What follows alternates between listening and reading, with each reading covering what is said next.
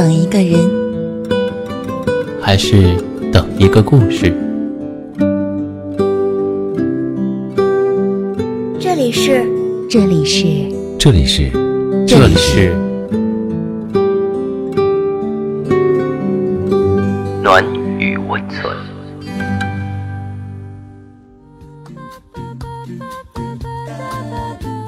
喜欢我的声音吗？可以关注我的微信公众号“深夜众生相”，分享到朋友圈，让更多的人听到我的声音。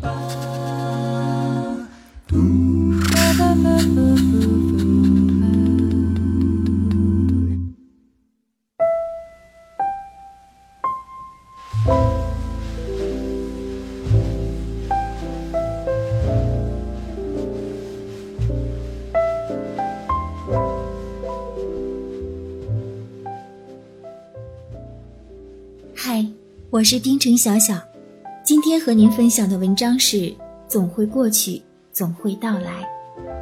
文，面包婶儿，摘自《让我们相逢在更高处》。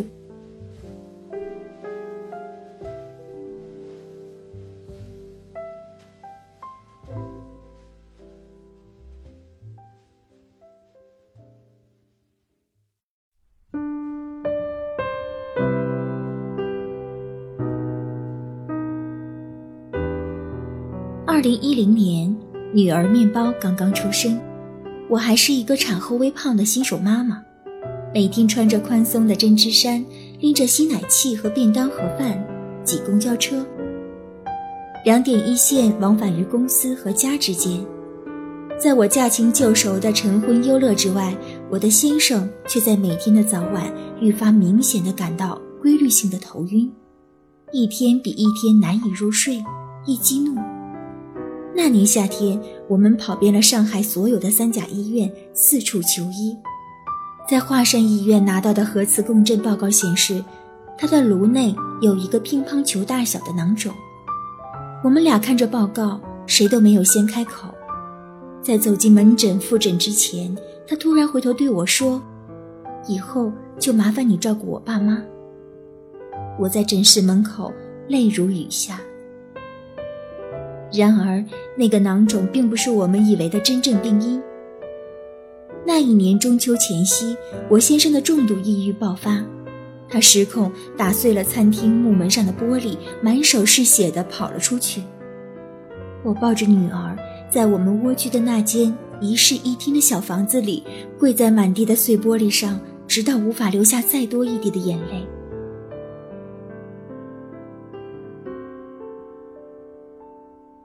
我先生最终被确诊为患有双向情感障碍，比抑郁症更难以治疗的一种心境障碍疾病。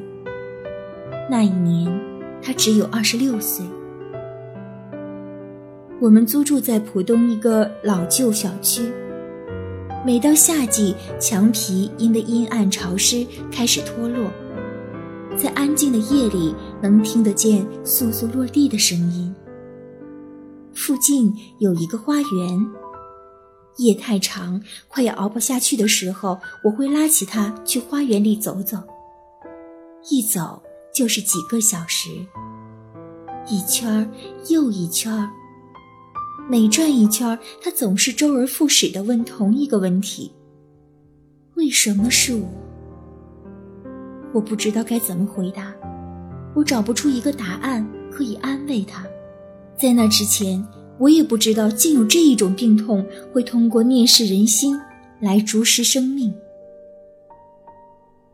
我曾以为抑郁只是伤春悲秋不够坚强，直到当我亲眼看着身边这个我决心将一生托付给他的七尺男儿，已经无法从花园走回自己家的时候，在一条距离不足两百米的路上，他几次停下来瘫坐在地上。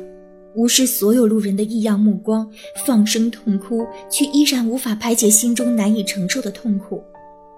最后，只能将整个身体匍匐在地面上。我知道，他在用全身上下最后一丝意志力抵抗崩溃。我们用尽了所有能想到的办法，甚至占卜算卦，每一次医生调整用药，都可能导致新一轮的情绪波动或出现未知的副作用。每一天症状沉重晚轻，希望以日为单位燃起又破灭。没有人知道这一切将会持续多久。我和所有之前的家人约定好，要准备好漫长而坚定的陪伴。终于，在换了三位医师调整治疗方案之后，我先生的情绪开始逐渐好转。我送了他一本笔记本，请他在每天感觉好些的时候记录下自己的心境变化。每个周一下午是我们去医院复诊的日子，医生告诉我。我先生是他见过最专业的病人，他每天坚持对自己的情绪波动评分记录，还为自己绘制了情绪波动表。但其实他做的远不止这些。病情稳定后，他把市面上所有能买得到的关于双向情感障碍的书都买回家，把能搜索到的国内外相关论文和资料都整理打印出来。重点部分用彩色记号笔一一标注，并做了笔记。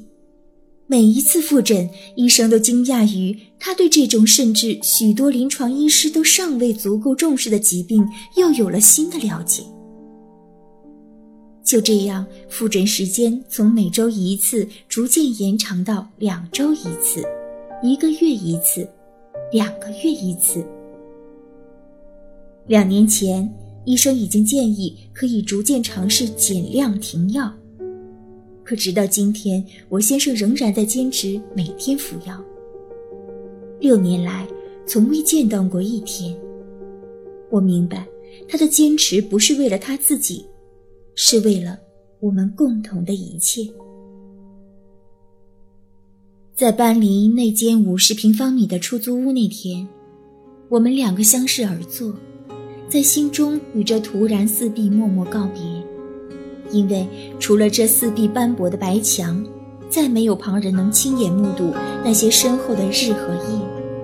两个年轻人如何用血肉之躯一页页穿过去，再一页页熬过来，一起浸透过多么漫长的黑夜，才又一起等到再次升起的尘埃。这几年也曾有过纪录片拍摄。出书和采访的邀约，但我都一一婉拒了。我曾有顾虑，随着这个故事的传播，可能会让我先生被读解为柔弱不堪的一方。如果我们所经历的所有煎熬，最终淬炼出一个强者，那个人是他，而不是我。我所做的一切，不过是履行了婚礼上曾许下的誓言。无论贫穷还是富有，无论疾病还是健康。曾有一个黄昏，下班后，我经过每天路过的天桥，站在那个走过无数遍的十字路口，一瞬间竟不知道究竟应该走向哪个方向。我怔怔地站在天桥中间，看着这个城市里路人行色匆匆，万家灯火初上，车水马龙一刻不停留，而我不知道生活的出口到底在何方。我回到家，推开门，看到我的公公婆婆，两个年过半百的老人抱着他们唯一的儿子一起失声痛哭。我咬着嘴唇对自己说：“我要做那个不在他们面前流泪的人，我不能够感到心碎。”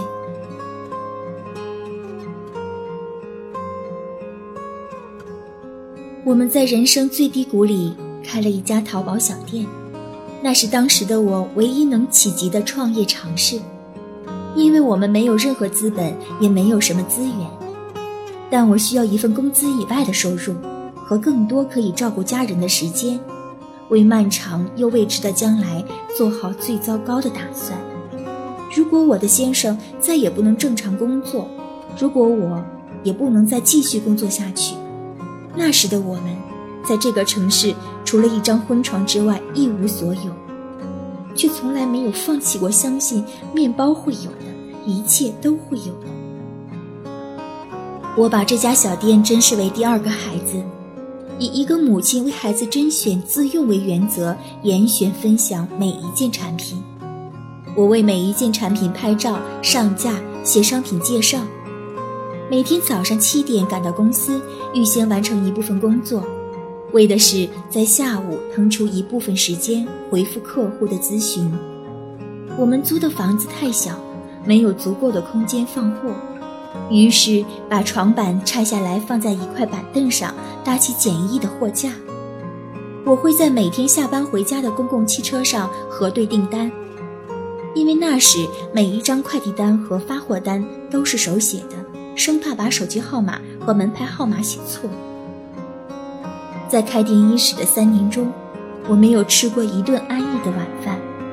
只要听到旺旺的叮咚声，就会立即的坐回电脑桌前，只为了第一时间答复客户的问题。我没有度过一次完整的周末。在面包三岁前，我只带他去过一次公园。在我先生抑郁最严重的时候，只要还能站得起来，他还在帮我打包。曾经有一个很小的包裹，可是那天他却花了将近半个小时才把胶带完全打好。我看到他每拉出一卷胶带，就要停下来一会儿。他俯下整个上半身，趴在桌子上，小声地说着：“心里那个魔鬼，他又来了。”我就站在他的身旁。我真的很想很想从他手里拿过那一卷胶带，可我没有那么做。我看着他一次一次的停下来，一次一次的再开始，直到把那个包裹最终完整的包装好。我们什么都没有说，但彼此明了。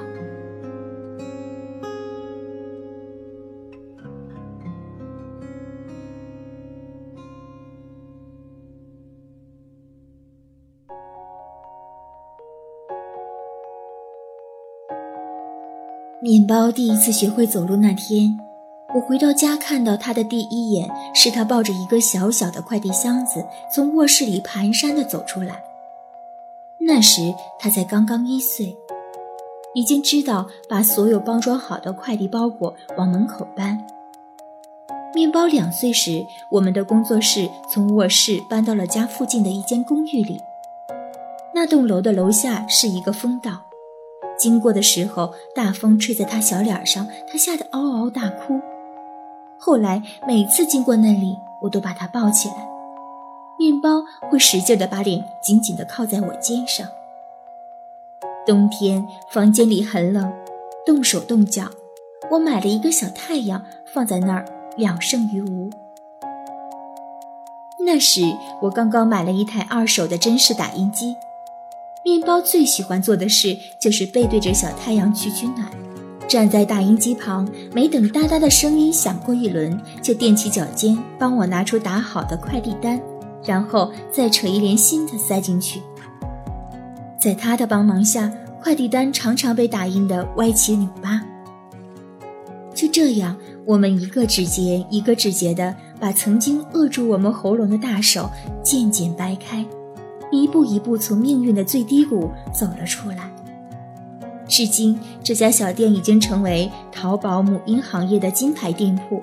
感恩每一位关照我们的客人，感恩命运高抬贵手，也感恩我们终究没有放弃，没有失散，直到扭转乾坤，峰回路转。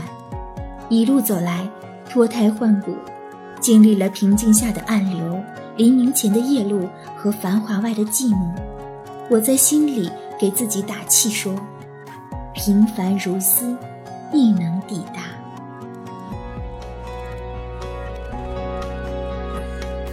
今天，我们常常感觉自己还是赤手空拳去披荆斩棘的年轻人，心里还有沸腾的热血和期待的远方。今天。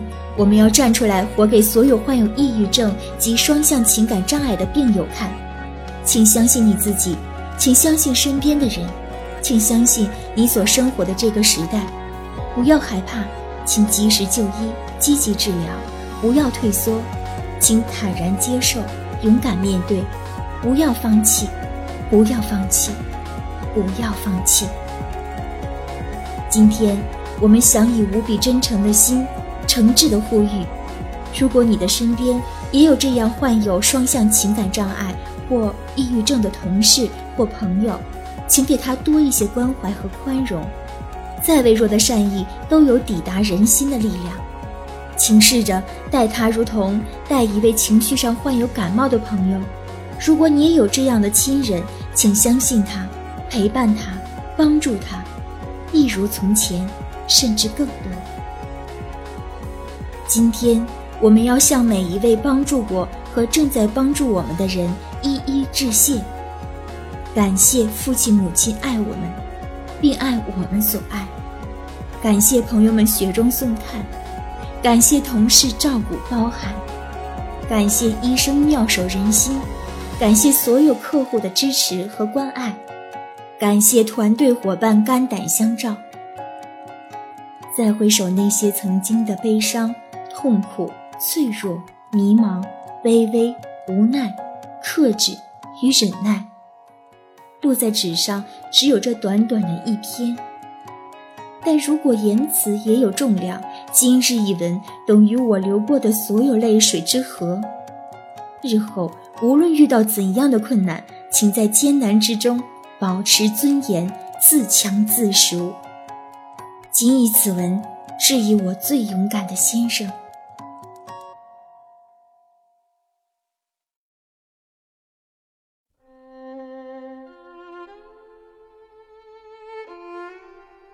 了这里，我们本期的节目已经接近了尾声。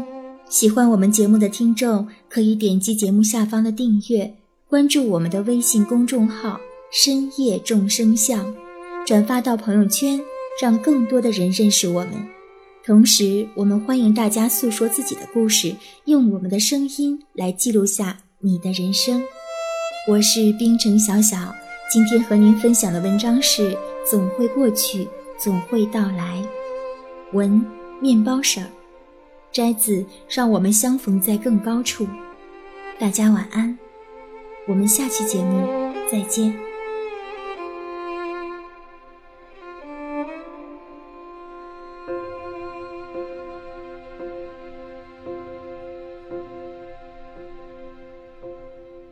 When I am down and all my soul so weary,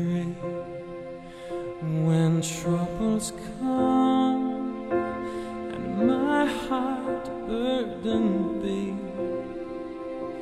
then I am still